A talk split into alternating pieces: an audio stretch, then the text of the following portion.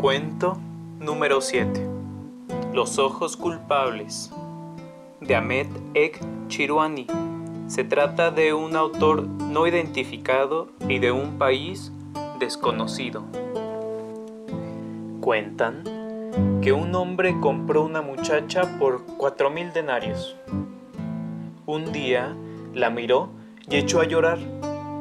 La muchacha le preguntó que por qué lloraba y él le respondió, Tienes los ojos tan bellos que me olvido de adorar a Dios. Cuando se quedó sola la muchacha, se arrancó los ojos.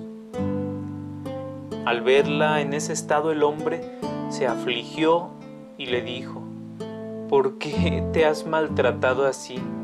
Has disminuido tu valor. Ella le respondió, no quiero que haya nada en mí que te aparte de adorar a Dios.